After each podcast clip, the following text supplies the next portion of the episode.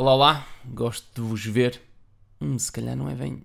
Esta semana gostaria de trazer uma pergunta que me foi feita, que era a seguinte: Quando delegamos, delegamos responsabilidade ou autoridade? E eu fiz um pequeno estudo e em, num seminário com cerca de 60 pessoas, fiz esta pergunta ao público. E eu diria que umas 70, 80% das pessoas responderam-me responsabilidade. E é engraçado porque, na verdade, toda a gente já sabia a resposta. Só que nós, uh, por de alguma forma, não temos uh, esta capacidade de aprender na escola qual é que é de facto realmente o significado de responsabilidade e autoridade. E uh, a melhor forma de nós descobrirmos uh, qual é que é, quais são os significados das coisas é muitas vezes recorrermos à sua raiz etimológica. E a raiz etimológica de responsabilidade é habilidade de resposta.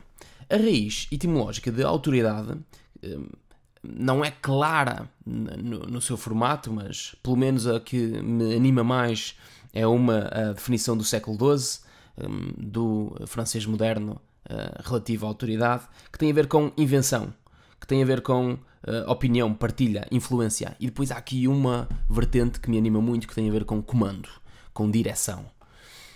É engraçado percebermos, e também, claro, autoridade vem de autor, mas nós muitas vezes uh, confundimos, e é o problema do, do, da nossa semântica portuguesa, confundimos autoridade com autoritário.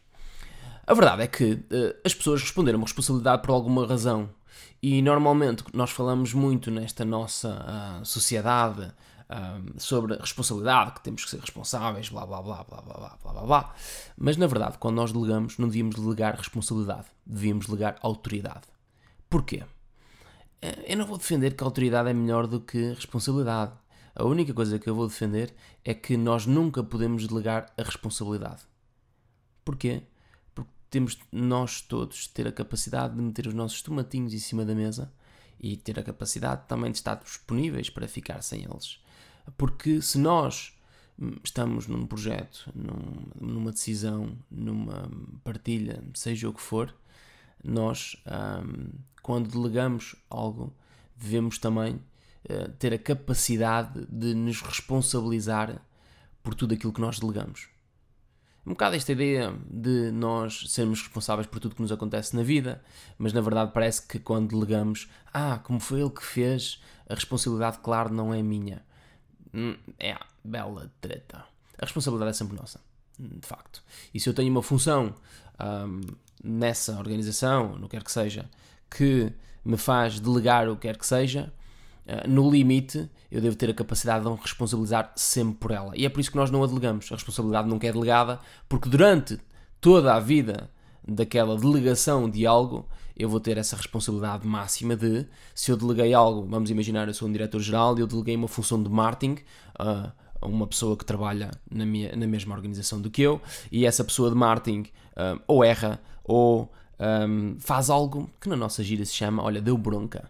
Na verdade, uh, eu nunca deveria uh, delegar a responsabilidade, porque no limite eu tenho que me chegar à frente e uh, me responsabilizar por tudo aquilo que foi causa e efeito do que aquela pessoa fez.